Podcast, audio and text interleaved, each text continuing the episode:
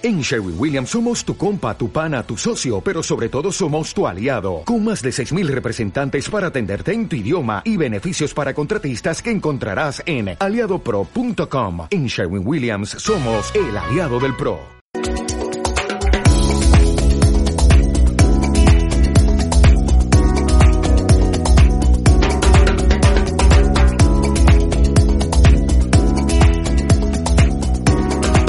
El podcast de Bebo Beristain.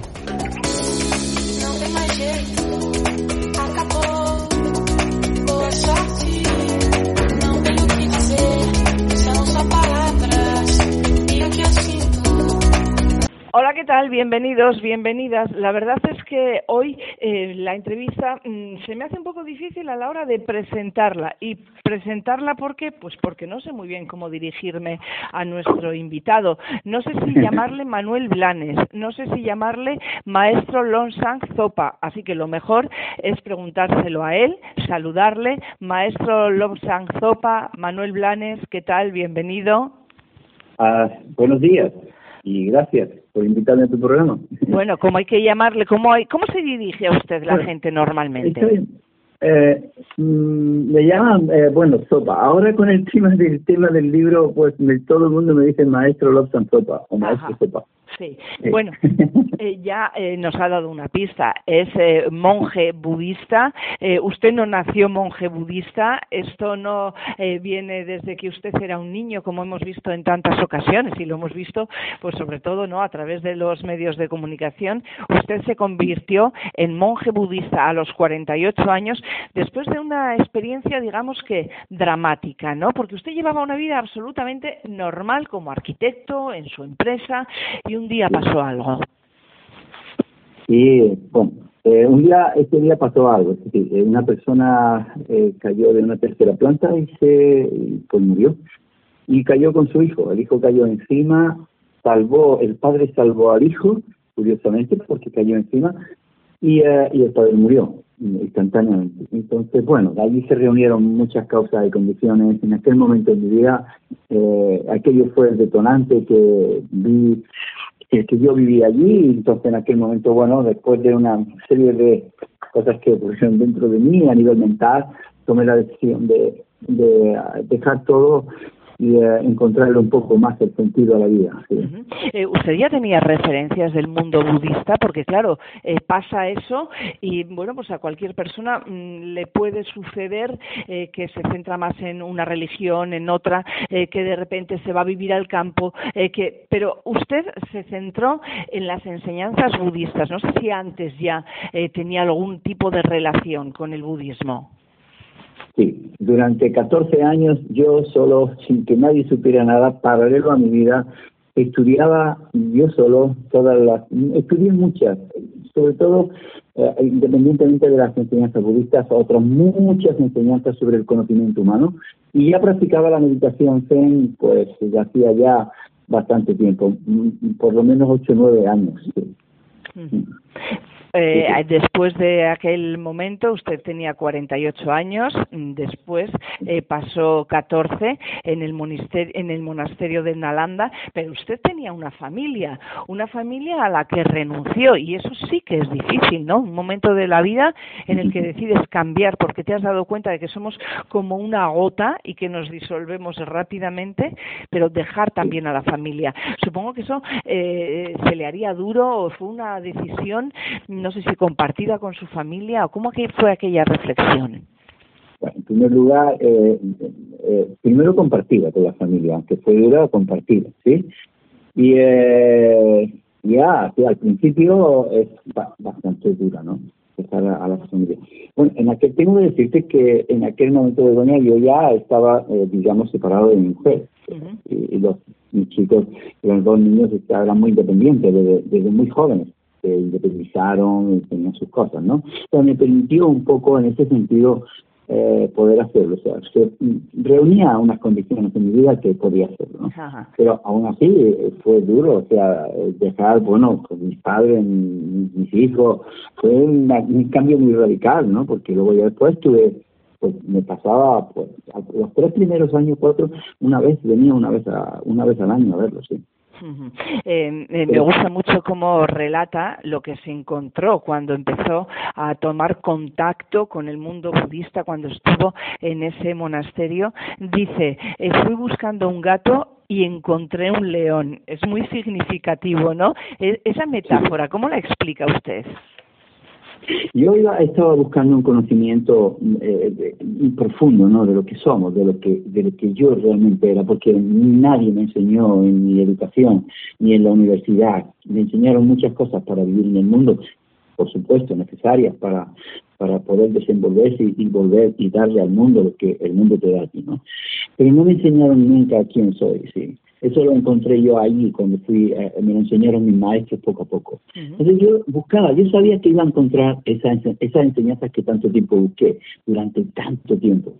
Pero cuando yo fui estudiando eh, esos textos, mis maestros me fueron enseñando esos textos que no hablan de otra cosa que sobre los seres vivos, incluidos los, los animales, nosotros los seres vivos, eh, no, el ser humano y los animales, ¿no?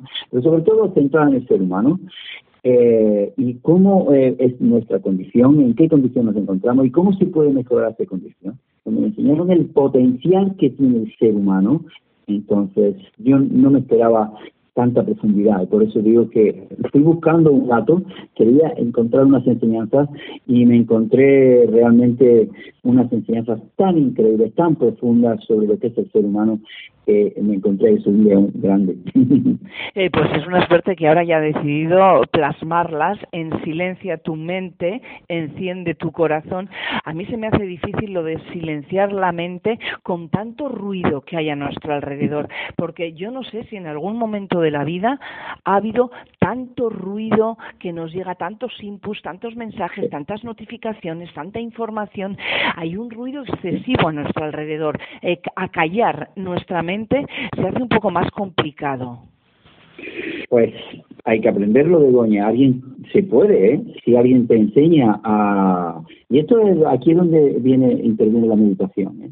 Eh, se puede hacer perfectamente, eh, se puede calmar la mente, se puede llegar a silenciar la mente y una vez que has aprendido, ¿sí? De, bueno, de un buen maestro, entonces puedes volver a vivir en medio del ruido que tu mente permanecerá tranquila. ¿sí? De hecho, eh, usted dice que la auténtica felicidad la encontramos en nuestra mente, que podemos buscarla eh, creando una familia, siendo muy felices en nuestro trabajo o por lo menos intentándolo, pero si no tenemos la mente tranquila, todo eso va a estar condicionado, ¿no? Eso es. Bueno, hay dos, dos lugares donde vamos a encontrar la felicidad. La felicidad externa en el mundo sensorial, que obviamente ahí tenemos que buscar nuestros recursos para satisfacer nuestras necesidades, ¿ok? Tú ya sabes de qué estoy hablando. Y esa es la, podemos llamar la felicidad o placer sensorial, felicidad sensorial a través de los cinco sentidos sensoriales. Y ya digo que eso es necesario. Muchas veces personas dicen, no, eso no es necesario, la felicidad es- está en el interior. No, en el exterior está, somos seres humanos y nos tenemos que relacionar y necesitamos cosas del mundo. Y hay que obtenerlas, pero obtenerlas de una forma correcta y saber cómo eh, obtenerlas y cómo mm, relacionarnos con ellas. Pero realmente la felicidad auténtica, la felicidad duradera, no condicionada, la felicidad genuina, es un conjunto de cualidades que podemos generar dentro de nosotros. ¿sí? Ah, eh, en nuestro estado mental, la, eh, la felicidad y el sufrimiento son estados mentales, son estados de nuestra mente. Eso es lo que no se sabe. Creemos que está en el mundo. No, ¿de acuerdo? Es fundamentalmente la felicidad y el sufrimiento lo experimentamos en nuestra propia mente. Ahí es donde hay que mirar para, para poder desarrollar las, eh, las causas para ser más felices, tener más paz y eliminar los, las cosas que nos impiden ser felices, sí que está en nuestra propia mente. Eh, ¿Cómo damos los primeros pasos, eh, maestro, para descubrir nuestra propia esencia y así empezar a desarrollar nuestro potencial? Es eh, escucharle a usted y decir, pues efectivamente, yo también quiero buscar la tranquilidad de mi mente y ese desarrollo personal que me lleve a ser más feliz. ¿Cómo empezamos a hacer esto? Porque muchas veces no sabemos por dónde tirar. Pues sí, la verdad, bajo mi propia experiencia, desde hace muchos años. Lo primero, eh, y como decía Eric Fromm en su libro del tener al ser, ¿no? que es imposible dar el primer paso, es imposible encontrar este camino interior de autoconocimiento sin un maestro. Es muy difícil. Tú, como comprenderás, Begoña, todo lo que hemos hecho en nuestra vida, tú en tu profesión, yo en la mía, eh, cada uno en la suya, eh, o, cada uno a donde haya llegado, necesita alguien que te enseñe es necesario para este camino encontrar a una persona correcta, una persona honesta y que con conocimientos suficientes para que te meta en ese camino, para que te guíe en ese camino. Una vez hecho esto, después ese maestro te va a enseñar a cómo encontrar el maestro interior, ¿de acuerdo? El maestro interior. Y a partir de ahí ya no necesitas el maestro exterior. Pero en principio, al principio necesitamos, necesitamos un maestro que nos guíe en ese, en ese, en ese mundo, ¿de acuerdo? ¿Qué grandes beneficios encontramos eh, cuando tenemos una mente en calma? Wow, eso es muchísimo. En primer lugar, paz mental. Con esa mente eh, pacífica, esa mente tranquila, concentrada, eh, mm, no saltando como la mente de un mono, ¿sí? de pensamiento en pensamiento, del pasado al futuro. Con ese tipo de mente, curamos nuestro cuerpo y nuestra mente. Eh, mejoramos nuestra salud física y mental. Se mejoran nuestras relaciones. Eh, le encontramos más sentido a la vida. Comprenderemos cuáles son las residencias y las fortalezas que tenemos dentro para afrontar cada momento de nuestras vidas, porque en cada momento puede venir pueden surgir cosas que no nos gustan y tenemos que, y tenemos que tener esa estabilidad mental para afrontar esos momentos. Y en segundo lugar, para vivir la vida bien, eliminamos la desdicha y darnos cuenta de que eh, es nuestra propia mente la que nos esclaviza, es nuestra propia mente la que nos libera, eh, como dice, dijo un gran maestro que fue eh, Bilbo Rinpoche. Todas son muchísimos beneficios a nivel físico, a nivel mental, a nivel terapéutico, eh, nuestras relaciones, mejora nuestras relaciones, mejora nuestra relación con nosotros mismos.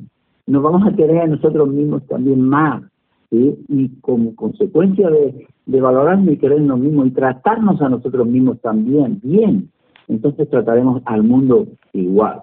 Eh, son muchos, muchos beneficios. Maestro, no hace falta tener un acontecimiento dramático en la vida para empezar a pensar o a repensarnos, mejor dicho, ¿no? Porque muchas veces pasa eso, eh, cuando hay una muerte dramática a nuestro alrededor, cuando nos diagnostican una enfermedad, cuando lo perdemos todo, es cuando pensamos en que debemos de cambiar de vida. Igual no tenemos que esperar a que pase eso para poder empezar a reflexionar en nuestro propio yo y en lo que queremos en esta vida, ¿no? Eso es, bueno, eso lo he dicho yo, una buena pregunta la que has hecho. Eso lo he repetido yo y lo repito miles de veces. Cuando doy los retiros, cuando enseño, cuando ayudo a los demás y a, que comprendan quiénes son.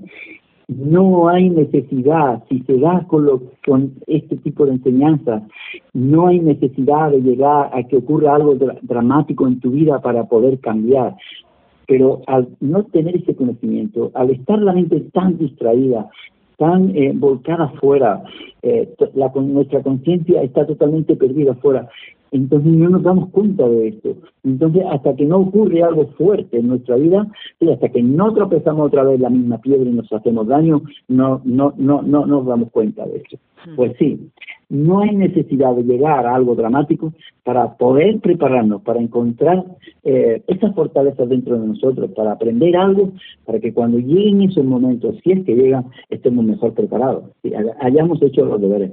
Y después eh, hay un epígrafe del libro de Silencia tu mente, enciende tu corazón, que dice que después de la tormenta siempre llega la calma. Yo creo que estamos en una época muy tormentosa a todos los niveles, social, político, personal.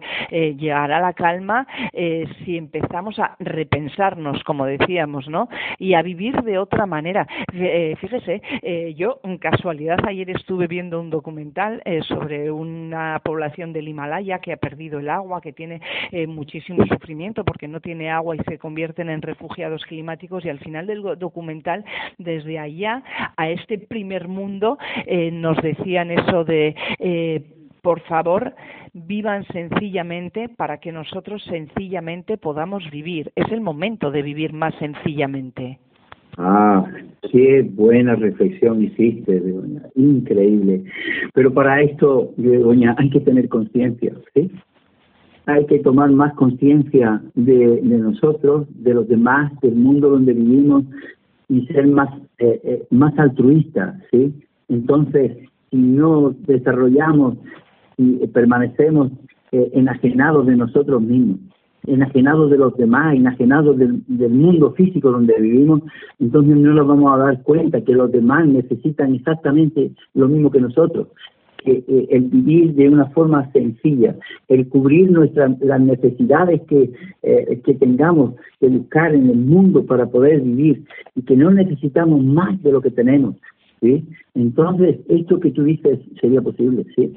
Sería maravilloso que lo consigas. Sería maravilloso, Begoña, maravilloso. Eh, en Silencia tu mente, enciende tu corazón, por supuesto hay palabras, hay enseñanzas, eh, pero también eh, el maestro se ha valido de la tecnología y es maravilloso encontrar algunas páginas en las que tenemos meditación en la ecuanimidad, en el amor bondadoso, en la compasión, en la alegría, con códigos QR que nos pueden hacer seguir esas meditaciones. ¿eh? Qué bueno poder aprovecharse de la tecnología también para esto. Por supuesto, ¿por qué no vamos a aprovechar claro. las cosas las cosas buenas que el ser humano hace? Que el ser humano, nuestra mente hace cosas increíblemente buenas para los demás y hay que aprovecharlas, ¿sí? No, utilizándolas correctamente. Entonces, ah, eh, con respecto a la meditación, es algo muy muy impresionante y que hay que entenderlo muy bien. Pues me, no expliqué mucho, digo, bueno, vamos a meditar. Entonces puse unas meditaciones para calmar la mente, para tranquilizar la mente y llevar paz a ella y luego para abrir el corazón, que es, tan, es fundamental. Y, y, desde eh, utilizando esa tecnología puse esos cuatro pensamientos que se llaman cuatro pensamientos inconmensurables, las cuatro joyas del corazón, como yo le llamo, ecuanimidad, el amor bondadoso, la compasión y la alegría, que son cualidades increíbles que podemos desarrollar. Es que eso es lo que podemos hacer. El ser humano tiene la capacidad de poder desarrollar la atención, desarrollar la concentración, desarrollar la sabiduría, desarrollar eh, el amor bondadoso, la compasión, hay la, la, generosidad, hay tantas cosas que podemos desarrollar dentro de nosotros que no lo sabemos, no sabemos que se puede, ni que están ahí siquiera. Mm. Hay también meditaciones guiadas para la atención plena y la calma mental sí. y desde luego hay muchísimas enseñanzas. Eh, hay que acercarse al maestro Lobsan Zopa, a este silencia tu mente, enciende tu corazón. Eh, podríamos estar con él muchísimo tiempo. Lo mejor es leerle, acudir a sus meditaciones y seguir sus enseñanzas, porque él es un hombre feliz y seguro que puede ayudarnos a conseguir la nuestra. Maestro, ha sido un placer charlar con usted. Igualmente te digo, Begoña, muchísimas gracias por invitarme a tu programa y espero que el silencio de tu mente enciende tu corazón. Pues bueno, mi, mi motivación fue al escribirlo ayudar desde ahí un poquito a los demás. Nada más. Pues seguro que lo consigue. Muchísimas gracias. Un abrazo grande. Un abrazo grande, gracias.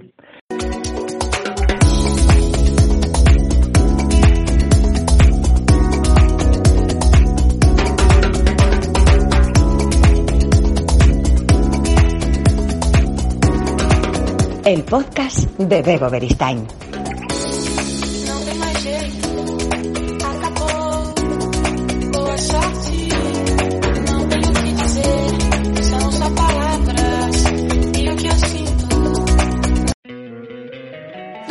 Encantaría tener 100 dólares extra en tu bolsillo? Haz que un experto bilingüe de TurboTax declare tus impuestos para el 31 de marzo y obtén 100 dólares de vuelta al instante. Porque no importa cuáles hayan sido tus logros del año pasado, TurboTax hace que cuenten. Obtén 100 dólares de vuelta y tus impuestos con 100% de precisión. Solo con Intuit TurboTax. Debes declarar para el 31 de marzo. Crédito solo aplicable al costo de la presentación federal con TurboTax Full Service. Oferta sujeta a cambios o cancelación en cualquier momento.